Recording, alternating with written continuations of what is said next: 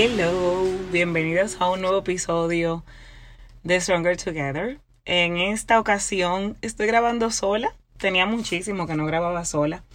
Me siento tan rara. Sola y haciendo algo nuevo que les avisé que haría y que pues estamos haciendo gracias a ustedes. Y es leer historias enviadas por la comunidad de escuchas Estoy impresionada por la cantidad de historias que recibí y pues he seleccionado cuatro para leer hoy y pues bueno, las demás y las que sigan llegando. Si dejamos este esta dinámica como parte del espacio, pues entonces tendremos oportunidad de seguir leyendo y de seguir conociéndolas. Para quienes no lo saben, eh, la comunidad de escucha que tal vez no me sigue, nos sigue en Instagram, Stronger Together Pod eh, pues abrimos un espacio para enviar historias y ser leídas en el, en el podcast. Como saben, Stronger Together es un espacio sobre todo para empoderar mujeres y para visibilizar todos los tipos de mujeres que habemos. Eh, y dejar eh, atrás los estereotipos, ¿verdad? De que las mujeres son así y así y así y así y no son así y así y así, o que esto es para mujeres y esto no. Mm, dentro de muchísimas cosas que, que surgen, que superan el concepto que tal vez yo había pensado al principio, como eh, inspirarnos y aprender con las historias de los demás. Y cuánto aprendemos de, wow, yo he cambiado muchísimas formas de pensar y, y de, y de, y de hacer, de verdad, de aprendido a integrar cosas, a hacer cosas diferentes escuchando tantas historias y tanto expertise, ¿verdad? Tanto conocimiento de tantas mujeres que durante estos dos años me ha tocado conversar, con las que me ha tocado conversar. Y espero que si ustedes son viejas en el podcast, pues también. Yo, yo recibo muchos mensajes, eh, gracias a Dios, todas las semanas de con muchos testimonios hermosos sobre sobre cosas que ustedes descubren y conectan escuchando el podcast. Entonces dije, bueno, hay muchas mujeres allá afuera con historias también que, aunque tal vez no podemos invitarlas a todas, quiero escuchar las historias de la comunidad de escuchas, quiero escuchar sus historias. Y pues aquí las pedí y me llegaron, me impresionó la cantidad que me llegaron, como les dije, he seleccionado cuatro y pues aquí voy a leer la primera. Déjenos saber por las redes si les gusta el episodio, qué les parecieron las historias y manden, anímense a mandar las suyas. Como les dije, pueden ser una historia de negocios, de superación, de crecimiento, como también puede ser una anécdota graciosa o algo que quieran compartir. O sea, no hay parámetros. cualquier anécdota, cualquier cosa que que le pueda alegrar el día, entretener el día o, generar crecimiento, reflexión a la comunidad, es bienvenido. Bueno, comienzo con, con, wow, con una historia impresionante que eh, pues quien le envió y lo leo en anonimato eh, le tituló El poder de estar con la gente correcta. Esta es mi historia. Y aquí comienzo a leer. Siempre fui muy planificadora y perfeccionista. Cuando ingresé a la universidad a mis 17 años, ya tenía en mi cabeza mi vida perfecta. Graduarme con honores, hacer una maestría en el extranjero, trabajar en una de las mejores firmas del país, casarme a los 27 años y tener mi primer hijo a los 30. ¡Ja! Ilusa yo.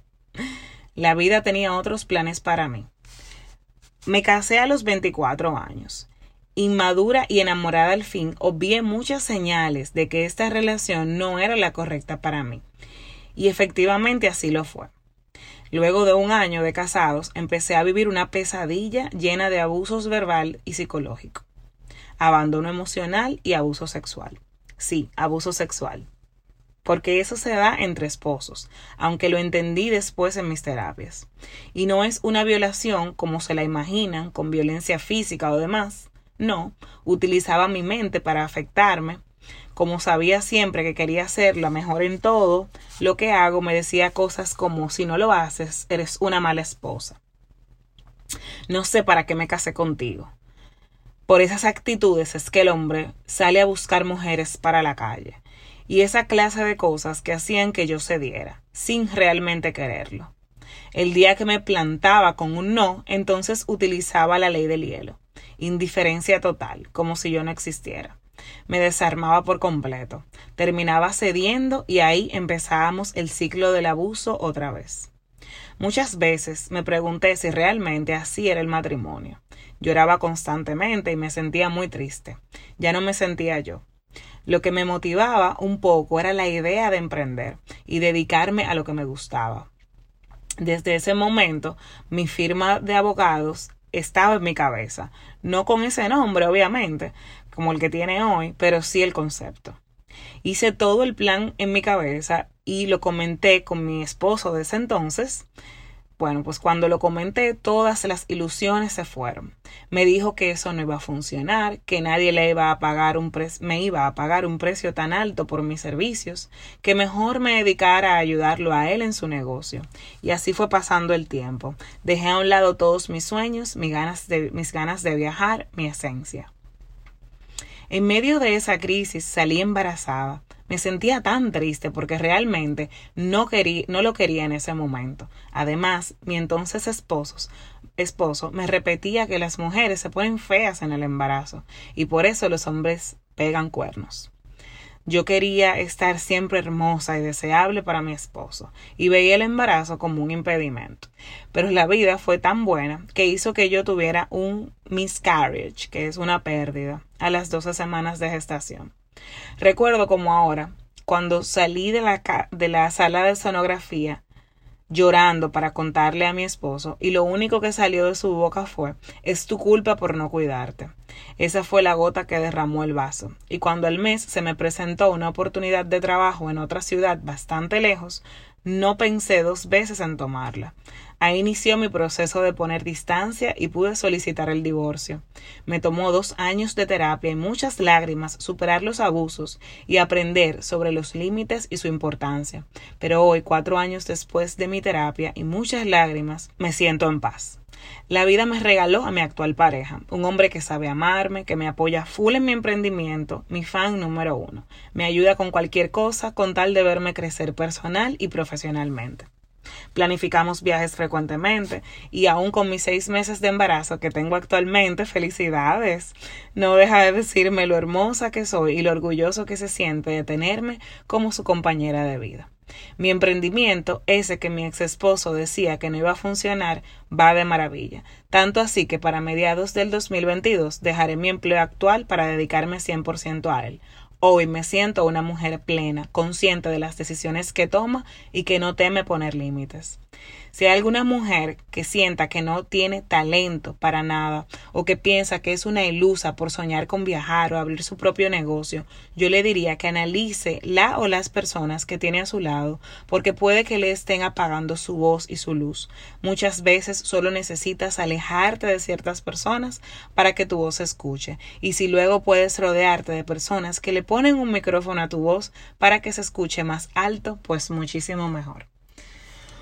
Wow, qué historia. La verdad es que las leí eh, para seleccionar, para seleccionarlas, eh, pero fue hace unas eh, como dos semanas y impresionante pues leerla aún con más presencia para la comunidad. Primero agradecerle a esta escucha que es una escucha desde los inicios del podcast por la valentía de compartir su historia Muchas de las cosas que están aquí no son nada sencillas de compartir, sobre todo cuando tú las has vivido y cuando te marcaron de la forma que te marcaron, pero creo desde ya que puede ser de muchísima esperanza para muchísimas mujeres que se eh, encuentran, pueden encontrarse o se han encontrado en relaciones y en situaciones como estas, que son situaciones de abuso muy invisibilizadas. Eh, hace, hace no mucho, o sea, hace pocas semanas, se estaba hablando aquí que una violación dentro del matrimonio pues no debe de ser penalizada igual que una violación por un tercero, entre comillas, porque ni siquiera entiendo esta oración, y se redujo la pena. Yo lloré, salí a llorar ese día, salí a caminar, salí a desahogarme, porque creo que no hay peor abuso que el abuso que tú vives en tu casa y que no hay peor abuso sexual que el abuso que tú puedes vivir en cualquier situación, ¿eh? en cualquier situación es terrible, es horrible, pero este es un abuso que dura años y que se repite y se repite y se repite y que deja marcas eh, señores, las marcas psicológicas son mucho más duraderas que las marcas físicas y, y, amenazan tu vida por igual porque te quitan los deseos de vivir e incluso tú puedes atentar contra tu vida. Eh, o sea que gracias eh, por dar el ejemplo de lo importante que es que estas personas no sigan tomando decisiones que al final al que afectan o a quienes afectan son la vida de miles de mujeres que más que nunca ahora se encuentran desprotegidas porque ni siquiera tienen una razón para denunciar ya eh, los abusos que viven. Eh, si están viviendo cualquier situación como esta y esta historia pues les removió, recuerden activar su red de apoyo, eh, llamar o acudir a una persona de mucha confianza que pueda apoyarles y que sepa que quiere lo mejor para ustedes, no que les va a juzgar o les va a, devolver a su casa o a donde le están abusando, sino que le va a ofrecer su apoyo incondicional y herramientas y confidencialidad y ayuda. Eh, si no tienen una persona así en su vida, pues, eh, pues acudan a las autoridades y los medios. Y, sabemos que esto no es, no es muy fácil de decir y muy difícil de hacer, pero espero que todas encuentren respuesta. Me parece algo súper importante en la historia de Stephanie, que ese acompañamiento terapéutico que nos ayuda a ver cosas que nosotros no vemos, porque cuando estamos dentro de una situación no la podemos ver o no fue lo que nos enseñaron o ya hace demasiado tiempo que nos han manipulado y eso hace toda la diferencia para sanar y volver a tener una relación como es el caso de ella pues sana eh, donde ya tú puedes ser y, florecer te felicito por tu embarazo, por tu nueva pareja, por tu nueva vida y por tu emprendimiento. Como te conozco, soy fiel testigo del éxito de ese emprendimiento y de lo feliz eh, que te ves y que sé que estás. O sea que es una escucha muy querida y un abrazo. Eh, sé que con esta historia vas a llegar a muchas mujeres que estuvieron o están en una situación como la tuya. Y a todas las demás tal vez que no. Y que podamos ver esos red flags, esas banderitas rojas con tiempo y salir a tiempo de esta, de esta clase de dinámica y de personas que solamente empeoran con el tiempo. Bueno, vamos a ver otra historia. Uf, Vamos a ver qué nos depara con esta segunda historia. Eh, esta historia sí, pues no me pidieron anonimato, sino que me la envía una querida mujer máster y escucha del podcast, eh, Mendy. La quiero muchísimo a Mendy. Mendy de Simple Home. Y Asimismo se presenta ella. Dice, hola Patricia, aquí mi historia. Soy Mendy Rodríguez, arquitecta, máster en diseño de interior y organizadora de espacio, creadora de Simple Home RD, por medio del cual ayudo a mujeres a lograr el bienestar que merecen en sus hogares a través del orden y el diseño de interior. Estudié arquitectura en la Universidad Iberoamericana UNIBE y luego me fui a hacer maestrías en Barcelona, España, una en diseño de interiores tanto para oficinas como para residencias y otras en gestión de estudios de arquitectura. Ya de nuevo en RD conseguí mi primer empleo, como dibujante en una constructora. Mi trabajo era mantener los planos al día con los cambios que iban surgiendo en la obra. Era un trabajo de 8 a.m. hasta la hora que le diera la gana a mi jefe en ese momento.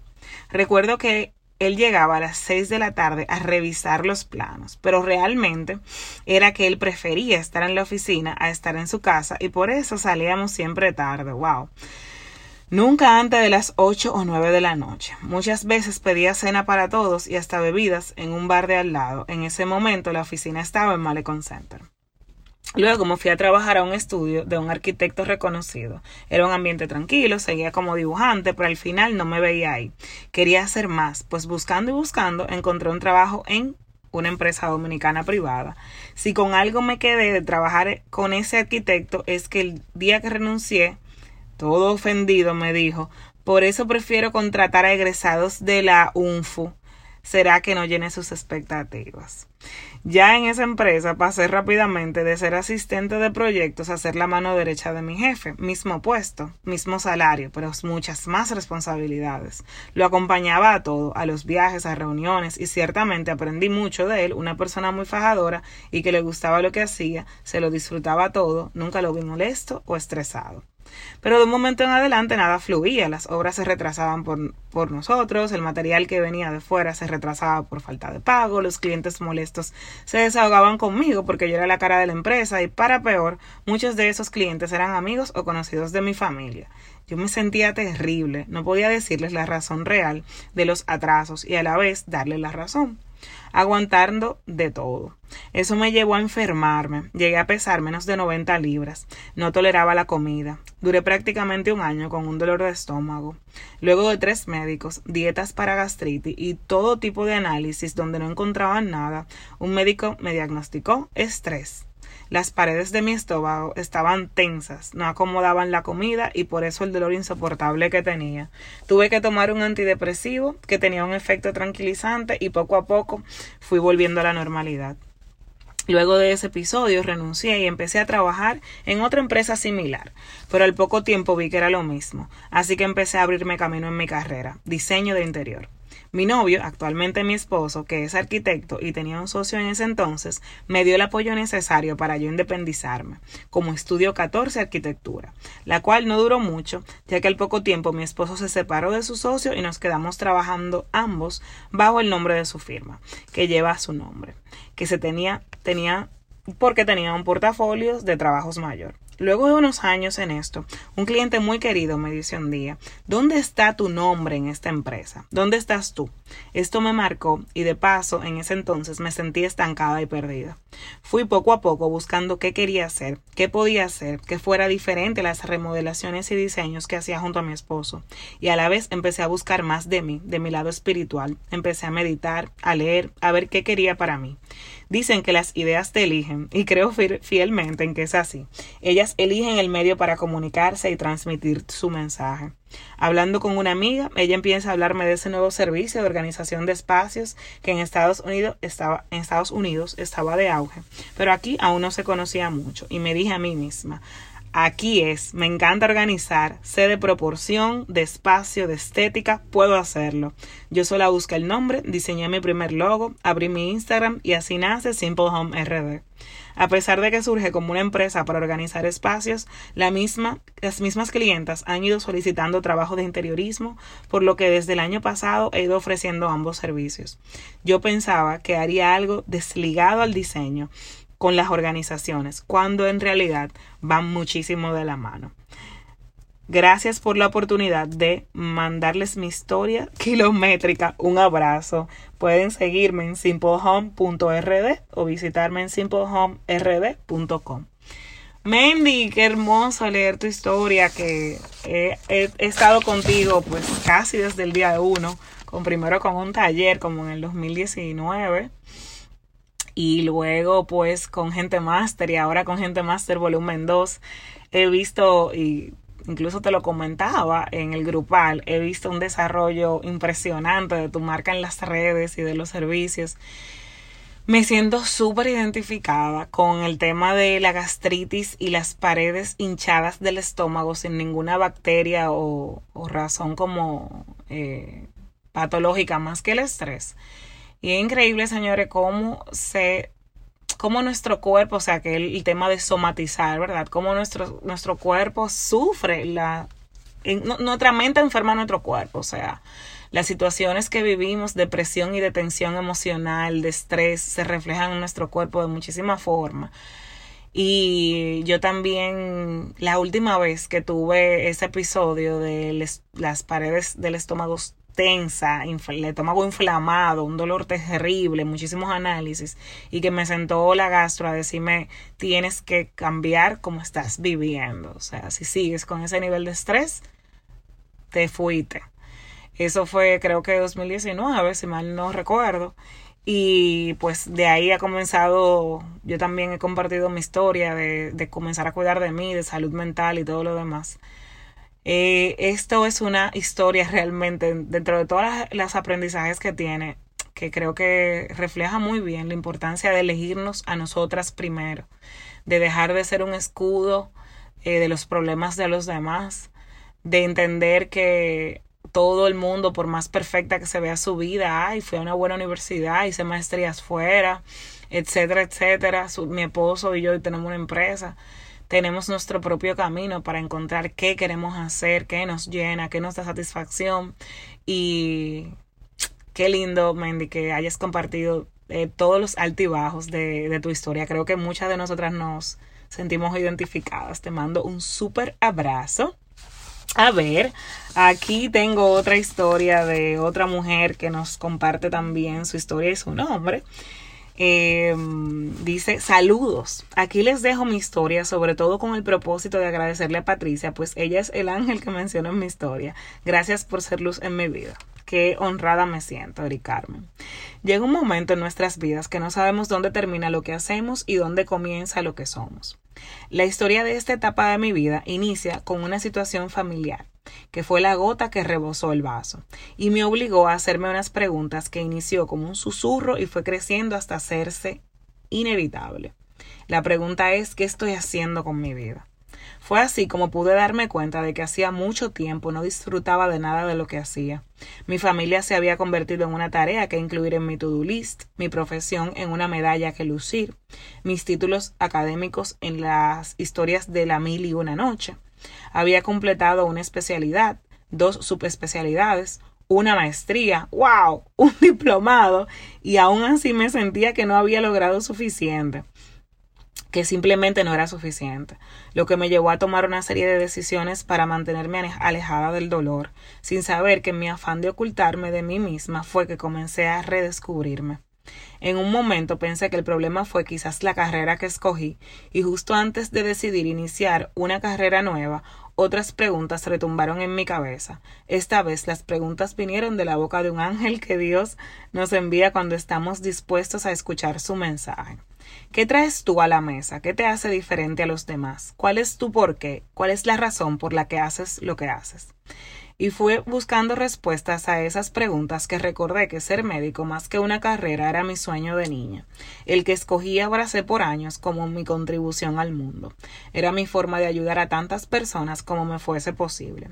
Poco a poco volví a identificar lo que disfruto de mi trabajo, que es conectar con el corazón de las personas, prevenir en ellos la enfermedad para que puedan vivir una vida donde exista la posibilidad de luchar por sus sueños. Logré entender que aunque tratar la enfermedad es parte de mi trabajo, mi llamado de vida es prevenir la enfermedad, prolongar la salud y el bienestar de mis pacientes, ayudarlos a vivir una vida plena. Y fue ese entendimiento lo que devolvió la luz a mi vida, porque comencé a experimentar la plenitud que quiero proyectar en los demás. Conectando con mis fortalezas, logré cambiar el rumbo de mi vida y de los que me rodean. Asumí el compromiso de poder aportar de todas las formas que me sea posible para ayudar a otras mujeres para que puedan reconectar con su ser y vivir una vida plena sin culpas, sin remordimientos, sin temor a ser etiquetadas como egoístas por el simple hecho de querer sentirse vivas. Abrazos y besos, Eric Carmen. Wow, Eric Carmen, de verdad que me conmueve demasiado tu historia. Uf. Tomamos un momentito. Eh, me conmueve mucho, sobre todo porque quiero ir a verte antes de que finalice el año. Lucho mucho con cuidarme, Dios mío, eso todavía es una lección por aprender. Quiero prevenir para poder disfrutar plenamente todos los años que me quedan por delante. Nosotras las mujeres, y es algo que hablo mucho con Eric Carmen, nos explotamos. Y mira que justamente se conecta incluso con lo que hablamos de la historia de Mendy, la historia anterior. Damos a luz, eh, trabajamos muchísimo, pasamos mal la noche y solamente vamos al médico cuando nos enfermamos cuando llegan los malestares y demás. Y tenemos enfermedades que nos acechan simplemente por ser mujer, como osteoporosis, como cáncer de ovarios, cáncer de mama, de útero.